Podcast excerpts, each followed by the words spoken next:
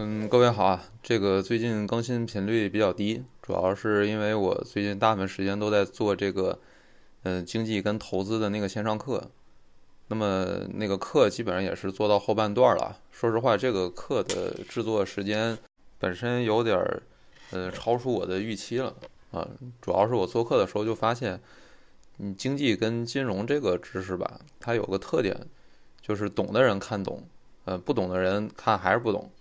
所以我大部分时间，应该说都是在花心思在想怎么把这个东西呢，啊，让不是这么懂的人也能尽可能的听懂，呃，而不是说光把知道的东西哐哐哐讲一遍，然后，呃，好像这个很很全面，然后很深刻似的，啊，应该说大部分时间都是花在这个，嗯，怎么通俗易懂的去表达这个方面上了。呃，那么这一期呢，就先不聊投资跟经济的问题了。就这一期的标题里面有 Chat GPT，啊，其实这一期偏闲聊，啊，因为关于 AI 的技术我也不懂，呃，我没啥可分享的知识。嗯，那么这期呢，可能更多的是一些我的用后感和使用之后对一些老问题啊，或者我们经常聊的一些经典问题的一些，嗯，通过使用这个东西想到的一些新的呃想法。呃，当然我知道这现在聊这事儿已经不是一个热点问题了。我这个博客经常追不到热点，呃，一个热点好好多时候都是热了半天都晾凉了，我才开始仔细看看新闻。嗯，不过这样呢，可能也有个好处，就是最起码我知道别人啊已经比较热闹的讨论过、分析过哪些东西了啊。这样的话，我至少就不会再去讲他们那些已经讲过的东西了啊。这样就浪费这个大家的这个。听的时间啊，你听个播客也挺不容易的，那么巴拉巴拉半天时间是吧？呃，那这样我就起到了一个反向洗稿的作用啊，我可以把别人已经说过的那些东西啊，就在我这儿给给它洗掉啊，我就不讲那些陈词滥调了。呃，好，那我们现在就还是说这个 Chat GPT 这个问题啊，呃，就这个东西底层技术我确实是不懂，所以我就不聊技术啊。但但我这里可能还说一个题外话，就是我其实是比较反感，就包括我听到很多。讲这个的聊这个的呃内容啊，就是都有一种文科生聊技术的感觉啊，我比较反感这种。我自己就是文科生啊，就我多年来其实对我的这个同柴们的这种嗯对技术方面的胡扯，我已经有点厌倦了。就是文科生聊技术这个事儿确实比较可怕。呃，我这里所谓的文科生聊技术的准确意思是指，他肯定是先首先说是不懂技术，但非要用文学式的一种。方法来聊这个事儿，啊，就我这里其实不是说黑文科生啊，我主要还是黑不懂技术，但非要用文学式的方法聊某个事儿的这么一种现象，啊，就我观察这种现象，有的时候在理工科背景的人身上也会存在，它主要就是一种思维啊，一种呃思维习惯，就什么思维习惯呢？啊，就是一系列的这个认知前提，它这个都是想象的东西，都是小说电影里的。存在的东西，而不是现实中存在的东西，这种疗法就比较麻烦啊。比如说，他聊 AI 的时候啊，他不聊这个人工智能，它是不是呃真的可以实现，或者说呃如何实现，不聊这些问题，他直接聊人工智能实现后我们人类怎么逃难啊，他直接聊这类问题，就典型的就这种呃文科式的疗法啊。那这这个就不多说了，我主要还是想说这个对技术和一些。呃，复杂的知识还是要有所敬畏啊，就不要一遇到不懂的知识就去小说和电影里面找答案。嗯，那我们接下来就进入我想讲的这个呃正题。就其实我第一个用完 GPT 的感觉就是说，这是一个呃大型洗稿机器啊，就是一个讲陈词滥调的大型洗稿机器。这是我用完 G Chat GPT 之后的第一个感觉。其实大部分对 Chat GPT 的分析也都提到了。这方面的一个问题，就是说 GPT 这个东西，它得到的关于事实的答案，这方面的效果是最差的。就你用它去搜索一个你想知道某个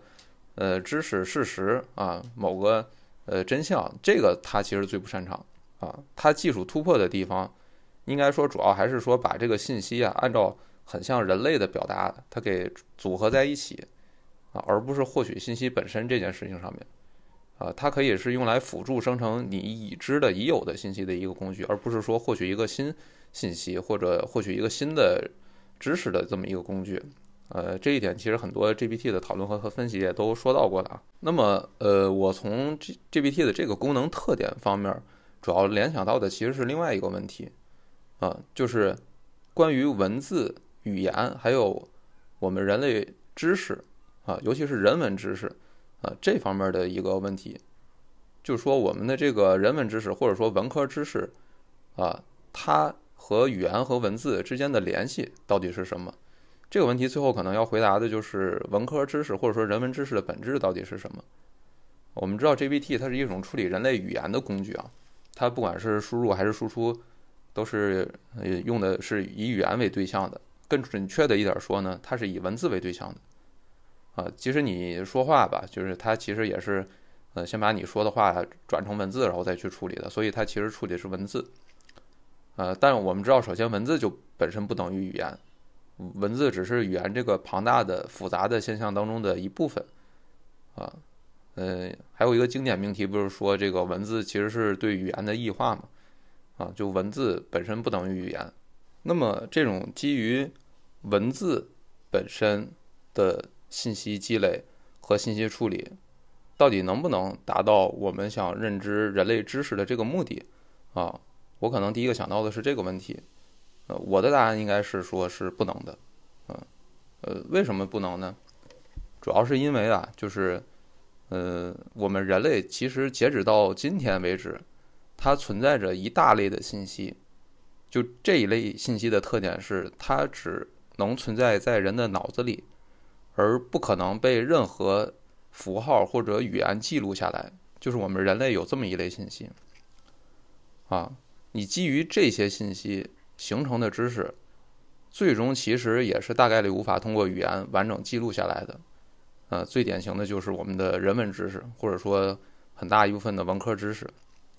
啊，这个有点像是音乐和乐谱的一个关系啊。就我们的语言其实就是像在写乐谱，但是我们知道一个问题，就是你光靠乐谱，其实你很难完整的记录下来关于音乐的所有信息。啊，你可以发明很多关于细节的标志，是吧？你比如这里记重音。啊，这里记没这么重的重音，你甚至可以记这块是个散拍，啊，但你始终不可能做到完整精确的去复制那个声音的信息的，啊，你只有靠录音才能复制这个信息，你靠乐谱是复制不了这个信息的。所以我们现在应该说，就是谁也不能保证在没有录音的情况下，就我们现代人按照过去的古代的人那个谱子留下来的谱子弹的那个声音，是不是真的就是古代的那个声音的那种感觉。啊，OK，音乐其实是一个比较极端的例子啊，但是语言其实也存在这个问题。就我们人类社会有很多的信息，其实都是没办法靠语言完整的保留下来的。啊，语言占我们这个社会本身的信息量能保存下来的信息量的比例其实是不高的。啊，很多时候我们忽略了这一点，就是很多时候我们说出来的话、写出来的字，它只不过是我们人类社会。呃，共享的信息中的冰山一角，啊，下面还有巨大的信息冰山，其实是无法用那个语言来呈现出来的，啊，比如我们过去对三年，呃，疫情的这种感觉，对吧？这种感觉你虽然可以把它写成文字，啊，你可以录成播客，你做成短视频，啊，你还可以做成音乐，做成装置艺术，是吧？啊，你甚至可以每年，对吧？四月份的时候，你搞一个 cosplay 一下大白，啊。但当然，最好我觉得还是不要 cosplay 啊，啊！但你就算能做这些记录，你你仍然是无法把这个感受，把这个疫情中的你人的具体的心情，啊，甚至是你的身体随着心情发生的一系列变化，就这些东西都无法真的传递给，比如下一代，比如传递给一个没经历过风控的非洲人，啊，你传传达不了。那我们能看懂那些关于。呃，疫情的一些作品啊，一些记录啊，啊，而且我们非常明确的知道自己看懂了，其实是因为我们提前了共享了这些所有的信息，所有这三年的感受，这些切身感受，啊，那么这些感受其实是一个我们能看懂这些相关知识的基础知识，啊，它是一个认知的前提，啊，OK，那我们说到这儿呢，就我们可以得出一个基本结论。就说我们人类社会一直存在的那个无法用语言，啊，更无法用文字记录下来的信息是什么呢？其实就是人的心理状态啊，而人的这个心理状态呢，其实是我们人类社会大部分文科知识或者说人文知识的一个底层信息啊，它有点像是一个第一推动力和基本粒子的至于这个文科知识的这么样一种感觉啊，最根本的是这个心理状态的信息啊，人类在某时某刻的心理状态啊，可能构成了我们大部分比如历史啊、哲学呀。呃，文艺作品啊，政治学啊，啊，甚至包括看起来最像科学的经济学，啊，这些知识的一个认知的基础前提。呃，随之就有一个问题呢，就是说我们既然我们人类自己都没有办法，呃，没有工具去记录这些心理状态啊，那么我们是不是意味着不会拥有准确的人文知识呢？就我们这么多年来代代相传的知识，就什么《论语》啊，它难道都是错的吗？呃，答案肯定不是啊。就是这个就涉及到了，呃，我们人类认知的另一个方法。就我们除了用记忆、用一些符号和语言的去保存这些信息以外，啊，这是我们，然后我们在后天去学习，这是一种经验主义的认知方法。除了这种认知方法呢，我们还有另外一种，呃，认知方法，呃。我们可以把它称为是鲜艳的，或者说是理性主义的吧。就是我们人类在出生前就有一些特殊的能力，导致我们能够认识某一类的现象。这里面就这种鲜艳的认知能力，就包括了别人的心理状态。就是即使我们没有任何方法去保存人类心理这个信息，但是人类其实仍然具有一种能力，就是虽然我没经历过你的事儿，啊，我没活在过古代。但是我就是能和过去存在过的那些人有相同的或者类似的感受，啊，说白了就是一种一见如故的感觉。当然，这个既需要天赋，也需要你人生经验的积累。呃，应该是更更准确的说，是一个互动积累的过程。啊，而且天赋它也不是说少数人具备理解所有人类心理的天赋，啊，它更多的时候是某些人能理解某些心理，另一些人能理解另外一些心理。啊，这个我们就称之为兴趣啊，或者对某些事情的敏感度啊。你有的人可能对权力斗争的心理更敏感一些，他也许就更能理解一些政治史的问题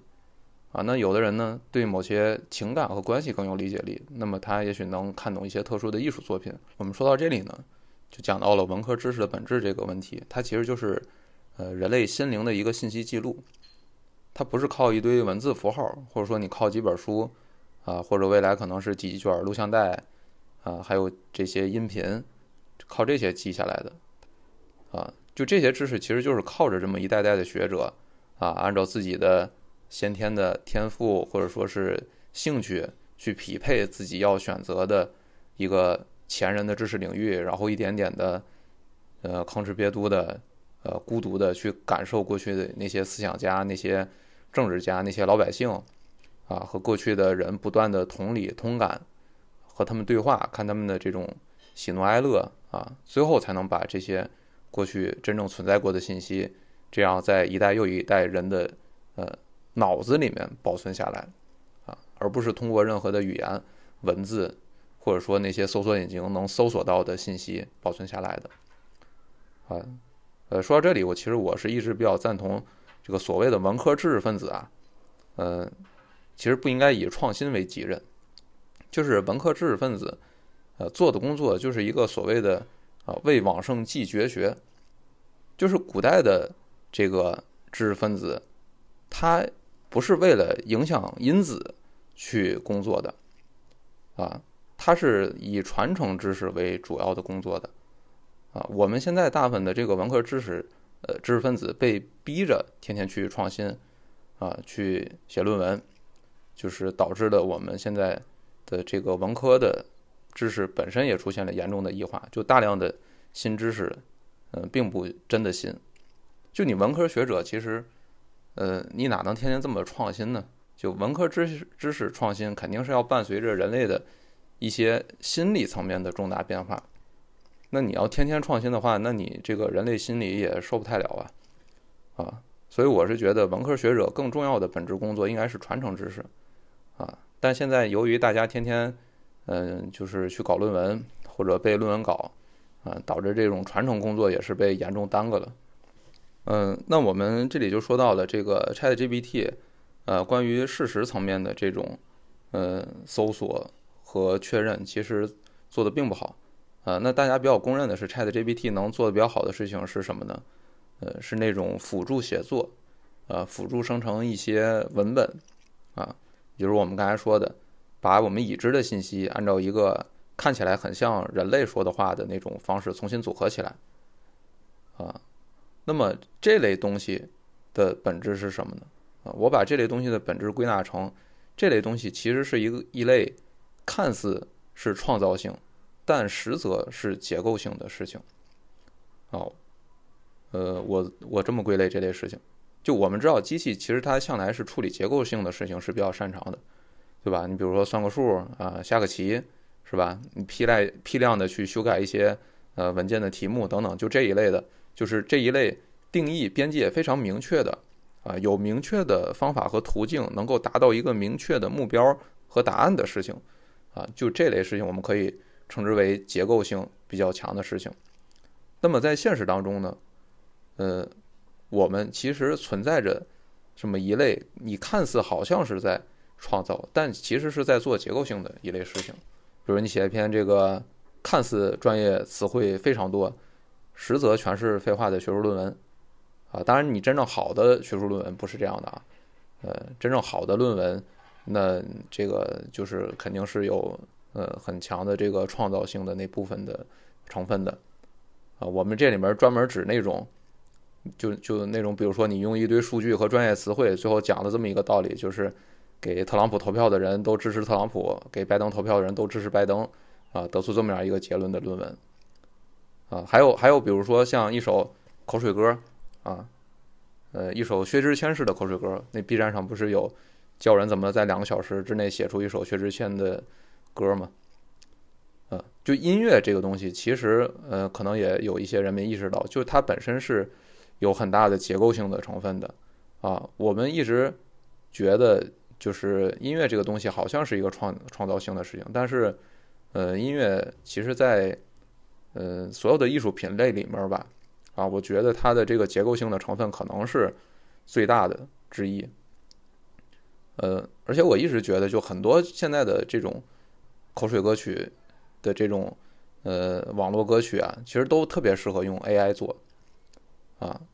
就音乐里，其实它的陈词滥调远比那些学术论文里的陈词滥滥调还要多。还有那些包括影评啊、剧本啊，就等等，有很多东西。啊，就是尤其是这些学术和艺术领域的很多东西啊，其实他们都具备这种特点，就是它看似很有创造性，但其实是复制性的、结构性的这些东西啊。这类东西以前人们可能没有太意识到，呃，它是跟做算术题似的类似的一种辛苦活儿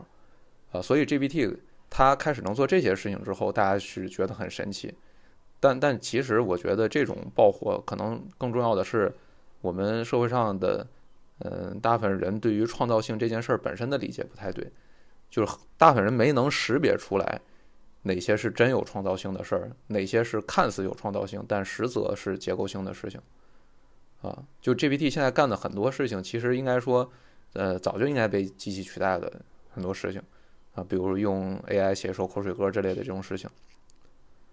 啊，那么这个其实就让我又联想到了另一个话题啊，就是所谓的无意义的工作的这个问题。就无意义的工作这个概念，很多人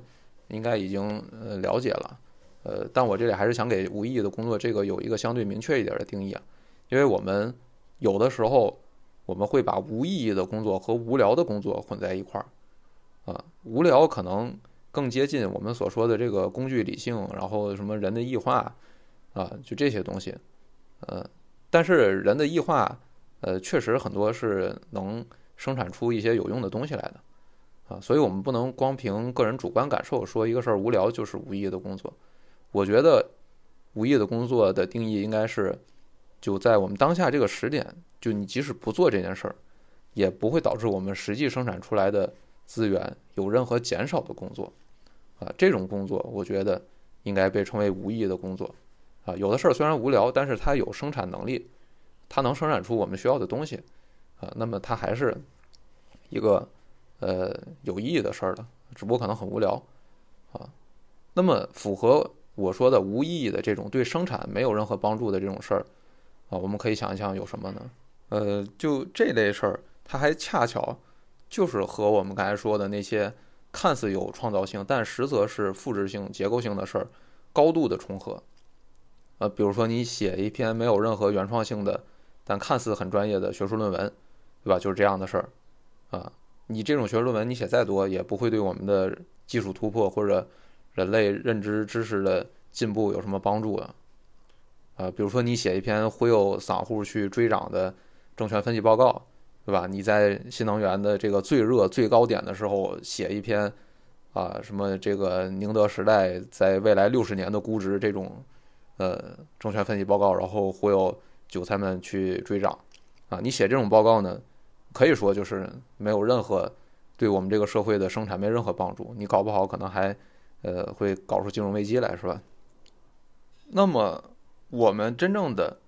呃合理的对待这些无意义的工作的方式，其实应该是减少这些无意义的工作，啊，我们真正应该做的事情是。你也许可以通过制度改革，你可以通过呃关于意义的宣传，啊，你可以各各种途径是吧？就你最后让这些东西最好就别再做了，啊，就消失掉最好。你让这些工作，但我们现在很神奇的是，我们解决这些无意义工作的方法是我们居然发明了一个更高效的做无意义工作的工具，像 GPT 这样的工具，然后让这个工具拼命的帮我们。人去，呃，继续进行那些无意义的工作，啊，就这个，我觉得是一个比较有意思的现象，啊，我感觉某种程度上，它也是我们现代社会的一个深层矛盾的一个真实的写照，嗯，甚至有点像是一个预言的感觉，啊，就是我们现代社会，其实我们共享有一个，呃，很普遍的意识形态，就是一个无限增长的意识形态。就是无限增长、无限生产，啊，我们现在社会其实有这么样一个大家共享的意识形态。就我们现在其实并不像当年凯恩斯预测的那样，他说的是啊，未来什么什么时候我们生产力足够发达了，是吧？我们通过技术进步和资本积累，最后可以用更少的这个人力、更少的生产时间去生产同样多的产品，就能保证我们的生活了。然后我们其他时间就去追求那些幸福和快乐。对吧？那是凯恩斯，呃，预测的美好的未来。但是，呃，现实状况是什么样的？呃，完全不是凯恩斯预测的那样。现实状况是我们不断的在通过技术进步，然后并没有让更少的人人力，而是让同样多的人力去生产更多的产品，然后让我们的这个供给无限增长，啊，然后让我们这种无限生产、无限增长的。意识形态，不管从国家政治层面，还是从社会个人层面，呃，都和我们的人生目的啊、意义啊、最终目标啊绑定在一起。啊，就我们现在不是像凯恩斯说的那样，然后我们更少的人生产同样的多东西，然后多余的精力去追求幸福和快乐。啊，我们现在是用同样多的人生产更多的产品，然后把生产更多本身就作为要追求的幸福和快乐等同在一起。啊，我们现在的社会就是这么样一个呃状态。那么，其实我们应该说，我们现在的嗯，至少在发达国家啊，还有我们这个中国的一部分呃，已经比较呃人均收入高的地方啊，这个吃穿应该说就早就已经是一种嗯不匮乏的状态了啊。就但我们还是要去生产，要不断的生产，就哪怕这个生产出的东西。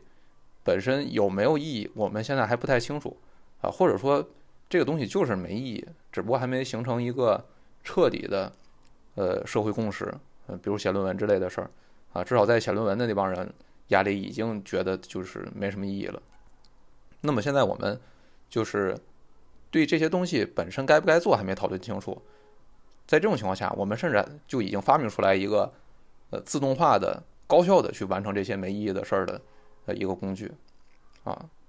所以我们现在社会其实应该说已经进入到了一个生产这部分有点过度膨胀，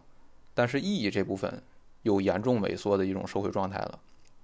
啊，但是我们还是得客观的说，就是这种追求无限生产的这种现代社会的意识形态，其实它还是在过去帮我们解决了人类历史上长期存在的这种物质匮乏的问题。这个意识形态本身说它其实是一个功臣啊，而且可以说是历史上最伟大的功臣之一吧。啊，我们人类历史上大部分时间是这个物质匮乏的时间啊，但这个意识形态一下帮我们扭转了整个我们这种物质匮乏的历史啊，就过去的历史已经不存在了。但问题是我们这个物质问题，其实，在很多地方已经解决的差不多了，就是这个意识形态已经按理说该功成身退了，啊，就是社会该到转型的时候了，但是他还不愿意退休，啊，就我们现在更多的应该说是面对物质不匮乏之后的问题了，比如说贫富分化的问题，啊，比如极度的这种意义感缺失的问题。啊，比如人与人的这种关系，呃，为这个物质财富的增长，呃，付出了多大的代价的这些问题，啊，还有比如因为一些呃国际政治的问题，你阻挡了这种解决物质匮乏的技术在国际上自由流动的，啊，这些问题。那我们人类社会的主要矛盾其实正在逐渐变化啊，啊。所以，我们应该说，解决矛盾的办法，也应该到了一个要重新思考的时候了。呃，好，嗯，以上这些就是这期闲聊性质的一个内容吧。啊，其实没什么知识分享，都是一些思考和联想性的东西。嗯，那我们稍微总结一下，就是首先我们说，语言和文字都是对我们人类社会的信息的一个有限的记录，啊，就而且都是一种经验主义的认识方法。啊，这种方法呢，不能让我们获得关于全部的人类的知识。我们需要靠我们的一些心理天赋，去和留下那些语言记录的人去沟通，去读懂人类心理，以及由人类心理为基础衍生出来的大量人文性质的知识。啊，而人工智能呢，它基于一种单纯的技术主义，呃，就是经验主义的技术路线，和我们最终人类认知世界的方法还是有很大差异的。嗯，其次呢，我们讲生成式 AI 最有效的代替人工的领域，现在来看，恰好和那些无意义的工作领域它有高度的重合。啊，我们现在用技术去代替人进行无意义的工作，而不是让无意义的工作本身消失。呃，这个现象可能反映了背后我们人类社会现存的一个，就是这种技术和生产用力过猛，但制度和意义无人问津的。一个深层矛盾。